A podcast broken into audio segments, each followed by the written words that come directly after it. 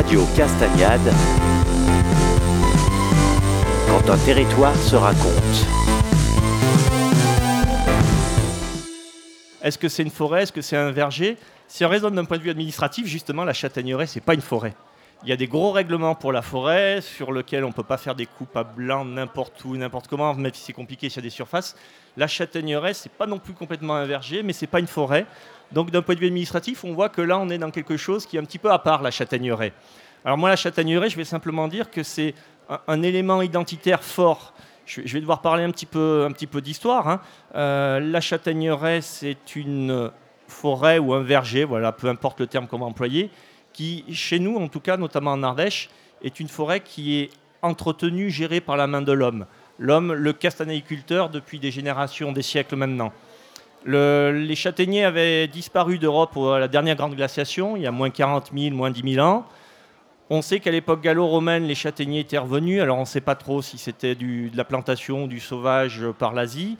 Euh, et c'est depuis le 11e, 13e siècle que, grâce aux, abbayes notamment et aux pratiques de, greffage, de gestion raisonnée, de sélection de, variétés de greffage, la, châtaigneraie s'est vraiment implantée, j'allais dire presque telle qu'on la connaît aujourd'hui, même si aujourd'hui finalement on en a des vestiges d'un certain point de vue. Hein. Si on remonte en 1850-1860 à l'apogée, euh, la châtaigneraie était beaucoup plus développée. Il y a eu des maladies qui ont expliqué en partie le fait que la châtaigneraie est grandement disparue. Il n'y a plus que 50% de la châtaigneraie en Ardèche par rapport à, cette époque-là. Je ne parle pas de châtaigneraie euh, exploitée pour la production de fruits, mais juste en, surface de forêt ou de verger. Mais beaucoup de ces vergers ont été abandonnés, sont plus gérés aujourd'hui. Et donc la maladie de, de l'encre notamment. Ensuite, au début du XXe siècle, on a eu un gros exode rural qui avait déjà commencé, plus les guerres des gros besoins, notamment à cette époque-là, pour les tanins, parce que le châtaignier est un arbre riche en tanins. Donc les usines, si vous allez à Saint-Sauveur-Montagu, la grande cheminée qu'on a à Saint-Sauveur-Montagu, c'était une usine de tanins. Donc tous les châtaigniers du pays étaient coupés pour euh, exploiter ce tanin. Ici, sur les boutières un peu plus reculées, ben, les paysans euh, qui savaient que cet arbre avait nourri leurs aïeux, leurs ancêtres, leurs enfants, euh, ils en aura peut-être besoin encore, ils ont replanté ou ils ont regreffé des châtaigniers plus bas dans les vallées, on est passé complètement à autre chose avec la révolution industrielle. C'était le, tissu, le textile, la soie, les moulinages, chose qu'on a gardé ici. Donc on a des châtaigneraies qui ont été relativement préservées malgré les, aléas euh, des maladies, puisqu'il y a eu l'encre tout d'abord, ensuite il y a eu le, chancre, l'endosia. Euh, voilà, pour le naturaliste, par exemple, ces maladies, avec le châtaignier, c'est extraordinaire comme toutes les monocultures, pratiquement, on a des maladies qui sont venues de ci, de là, hein, la fameuse mondialisation, globalisation, d'Asie ou d'Amérique du Nord. Pour l'endocien, on a réussi à trouver, enfin les, chercheurs ont réussi à trouver, euh, c'est un petit euh, champignon qui vient sur l'écorce, qui vient euh, du coup tuer les vaisseaux conducteurs de sève et les branches ensuite des châtaigniers meurent parce que la sève ne monte plus, donc on n'a plus que des branches mortes. Je me rappelle Bernard Vial qui m'est souvent rappelé cette anecdote d'un enfant qui était venu sur Saint-Pierreville, je crois, et qui disait mais pourquoi les arbres ils ont poussé les racines dans l'air. Voilà, c'était à cause de cette image de ces châtaigniers que les branches mortes au sommet. Et en fait, on a trouvé euh, un autre champignon, mais qui en mélangeant les deux souches, qui est une souche qui est peu virulente, on a pu ainsi avoir géré, traité. Les castagniculteurs sont vigilants dans leur châtaigneraie aujourd'hui. Beaucoup de personnes pensent que la châtaigne, c'est un arbre qui produit tout seul, qui se débrouille tout seul, et puis qui donne miraculeusement ce fruit. Mais en fait, c'est un fruit qui nécessite du travail, de la surveillance, de l'entretien. Il y a, l'élagage dont on a parlé aussi, sur lequel je reviendrai tout à l'heure. Donc l'endossia, voilà, c'est le premier exemple, je pourrais dire vraiment connu de, de lutte biologique à grande échelle. parce qu'habituellement, enfin pas habituellement, mais dans des grands pans d'agriculture et qui sont encore des pans euh, très d'actualité, quand on a un problème, une maladie, on demande le produit chimique qui va bien, qui détruit le, le, pathogène, euh, le virus, la bactérie ou l'insecte, etc. Et on ne se pose pas la question de savoir pour nous ce que ça va donner. Donc pour le châtaignier, jusqu'à présent, sur les problèmes de ce type-là, par l'encre pour lequel on n'a pas de solution, euh, sur l'endossia, on a trouvé cette solution-là. Plus récemment, il y a eu le Cynips du, châtaignier en 2010 qui est arrivé en Ardèche, et le Torimus qui a pu être euh, lâché, libéré, est un petit insecte qui va parasiter les, larves, les galles de ce cynips. Pour information, cynips, c'est une petite guêpe, hein, je veux dire, c'est une toute petite guêpe, là, toute noire, qui pond en fait ses œufs dans les bourgeons du châtaignier. qui déforme à ce moment-là la formation des feuilles, des fruits, des fleurs. Et euh, sans intervention, à terme, c'est la fin de la production de la, châtaigne. En Italie, on était arrivé sur des endroits à des pertes de 90% de la production de fruits, parce que les bourgeons étaient déformés, donc euh, plus de fleurs euh, normales et fécondes. Et s'il n'y a plus de fleurs, il n'y a plus de fruits, il n'y a plus de châtaignes. Voilà. Donc là encore, c'est aussi, il y a une grosse inquiétude, c'est aller assez vite. Une réussite d'un point de vue biologique. C'est pas toujours simple hein, de réussir à trouver des luttes biologiques efficaces et le châtaignier, pour le coup, est un petit peu exceptionnel là encore, hein, sur, même si on n'a pas trouvé des solutions à toutes les maladies, toutes les ravageurs, mais sur ces, ces deux exemples-là qui étaient des très très grosses inquiétudes pour la filière, la, lutte biologique, c'est-à-dire l'appel à la nature, tout simplement, aux ressources de la nature, qui en plus sont absolument pas dangereuses pour nous, ont été des, très belles réussites. Hein, aujourd'hui, maintenant, ça devient compliqué de trouver des traces de cynips par ici, là, sur, euh, sur Saint-Pierreville. Pour le, naturaliste que je suis à mes heures perdues, la châtaigneraie, c'est aussi euh, un, remarquable réservoir de biodiversité. Euh, biodiversité, du coup, pas, pas pour les sols, pas pour la flore non plus, parce qu'en fait, les, sols et la flore d'une châtaigneraie, du fait de la, gestion, la plupart du temps, sont relativement pauvres et, j'allais dire, assez banales. En fait, c'est le châtaignier lui-même, c'est l'arbre qui est un habitat très important pour la nature pour la nature, c'est notamment au niveau des insectes, tous les insectes qui vont consommer du bois mort, et puis tous des, animaux beaucoup plus gros après qui vont se nourrir de ces insectes ou qui vont habiter tout simplement dans le châtaignier, pour lequel ça va être leur maison. Alors on va penser tout de suite aux oiseaux, euh, les mésanges, etc. On a les pics qui viennent creuser leur cavité, qui vont être réutilisés par la citelle torche-peau, par le gobe-mouche noir. On, va avoir euh, bah, l'écureuil, hein, qu'on connaît tous, qui peut venir dans ces cavités. Euh, la martre, qui va essayer d'attraper les écureuils et dans un équilibre naturel. Et en fait, les, châtaigniers, voilà, je reviens à la date de 1860 c'est l'époque où la forêt française, elle est au ras des pâquerettes. Il n'y a presque plus rien. La France, c'est pratiquement un désert d'un point de vue forestier. les seuls arbres qui poussent, c'est des arbres qu'on autorise à pousser. Pourquoi est-ce qu'on les autorise à pousser? C'est parce qu'ils ont un intérêt productif pour un, agriculteur ou quelqu'un après. Le châtaignier pour la châtaigne, euh, bien sûr les vergers, les cerises, les pêches, les pommes, etc. pour la ressource vivrière. Le mûrier, pour le, verre à soie, pour euh, la soie, les moulinages, les tisserands lyonnais. C'est quelques arbres autour des fermes euh, pour attirer quelques oiseaux, euh, comme le chantait Jean Ferrat, voilà, pour les manger à la, saison hivernale. Et des arbres aussi pour faire la feuille pour les, chèvres ou les moutons ou les vaches par endroits. Mais en fait, ce sont des arbres qui sont gérés, entretenus, très rares, et surtout des arbres qui sont coupés fréquemment, notamment aussi pour le bois de chauffage. Donc, ce qui fait que la, forêt en 1850-60 en France, elle n'existe quasiment plus. Les grandes forêts, c'est vraiment dans des zones protégées, euh, soit pour des abbayes, quand il en restait encore, ou pour de la production euh, de navires, la construction, etc.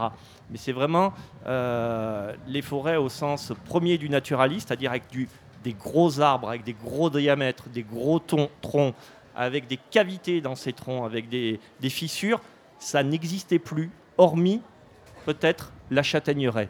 Pourquoi? Parce que le sylviculteur, dans son mode de production, il doit élaguer le châtaignier. Élaguer, c'est-à-dire qu'on va couper les branches pour que la lumière arrive sur les branches basses. Parce que sans cette lumière, pas de fleurs, et s'il n'y a pas de fleurs, il n'y a pas de châtaigne. Donc si on n'a que des châtaignes au sommet, on peut en ramasser, mais on en ramasse moins que quand on coupe des branches intermédiaires. Alors par contre, ne me demandez pas les techniques d'élagage et comment il faut faire, je ne suis pas castanéiculteur personnellement. Et en fait, cette gestion par élagage, fait que ces arbres, euh, déjà on les laisse pousser pendant des années, des années, des décennies, voire des siècles, et ils ont des grosses branches qui sont coupées, donc ce qui fait des cavités, des cavités qui ensuite vont, servir pour tous les oiseaux dont je parlais. Euh, le fait euh, aussi qu'il y ait ces branches et qu'il y ait eu ces maladies, l'encre fait qu'il y a beaucoup de bois mort. Juste deux, trois chiffres, hein, désolé, je vais peut-être être, saoulant là-dessus. la châtaigneraie, c'est 400 mètres cubes de gros bois par hectare. Alors ça ne vous parle pas, je vais comparer avec la moyenne des forêts françaises. Les forêts françaises, c'est 139 mètres cubes par hectare. Donc une châtaigneraie, c'est trois fois plus de gros bois qu'une forêt euh, classique, euh, ordinaire actuellement en France. Trois fois plus. Et c'est ce gros bois qui est le plus intéressant pour la biodiversité.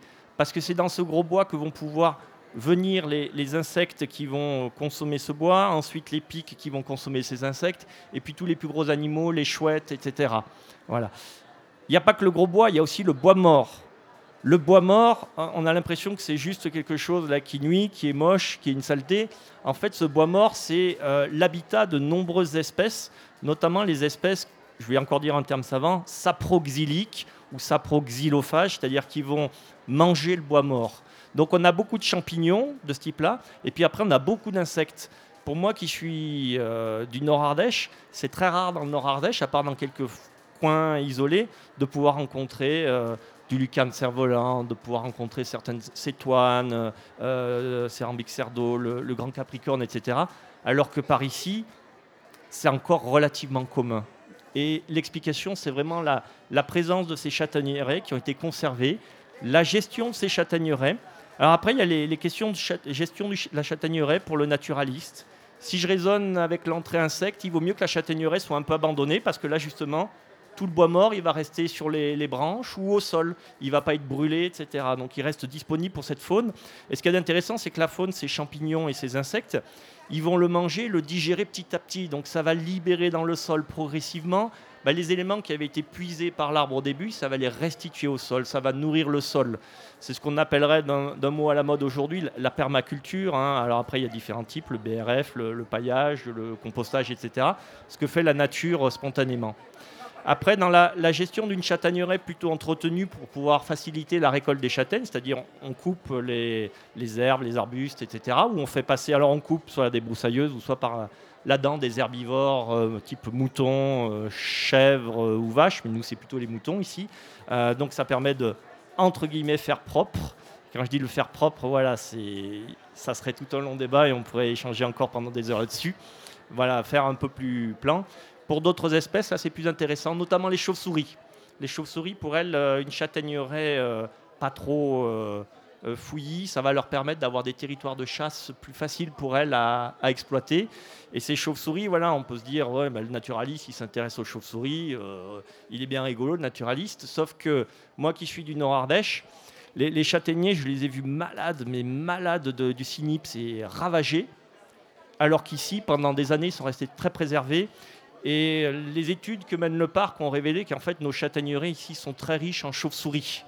Et les chauves-souris, ce sont des animaux prédateurs. Alors moi, souvent, je parle des chauves-souris, on a besoin parce que ça mange les moustiques. Hein. Attention, sinon après, on va attraper chikungunya et je sais pas quoi. Mais là, pour le castagniculteur, les chauves-souris, qu'est-ce qu'elles font? Ben, Elles limitent quand même beaucoup les ravageurs, hein, le carpocaps, des, des papillons nocturnes comme ça qui vont pondre dans les châtaignes et qui font les rendre véreuses, etc. Donc il y a un intérêt aussi pour euh, le sylviculteur. C'est des services gratuits en fait rendus par la nature aux, sylviculteurs. C'est des choses qui sont euh, peu connues en général du grand public. Euh, quand je dis ça, c'est pas une critique, hein, c'est juste un constat.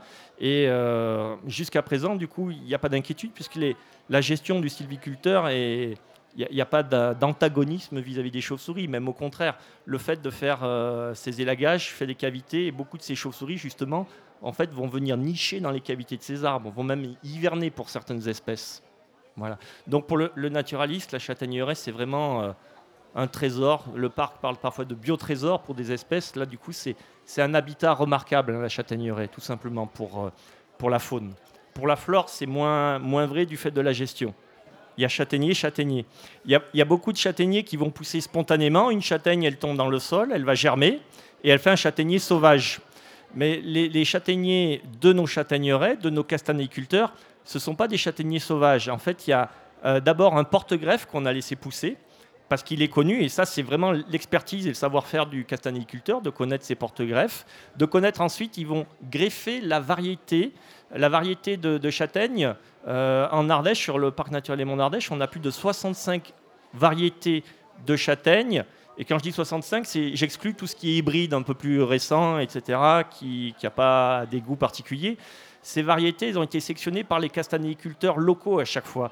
Ces, ces variétés, en fait, elles ont été sélectionnées pourquoi? Premièrement, d'abord, il faut qu'elles puissent euh, être adaptées aux conditions du terroir local.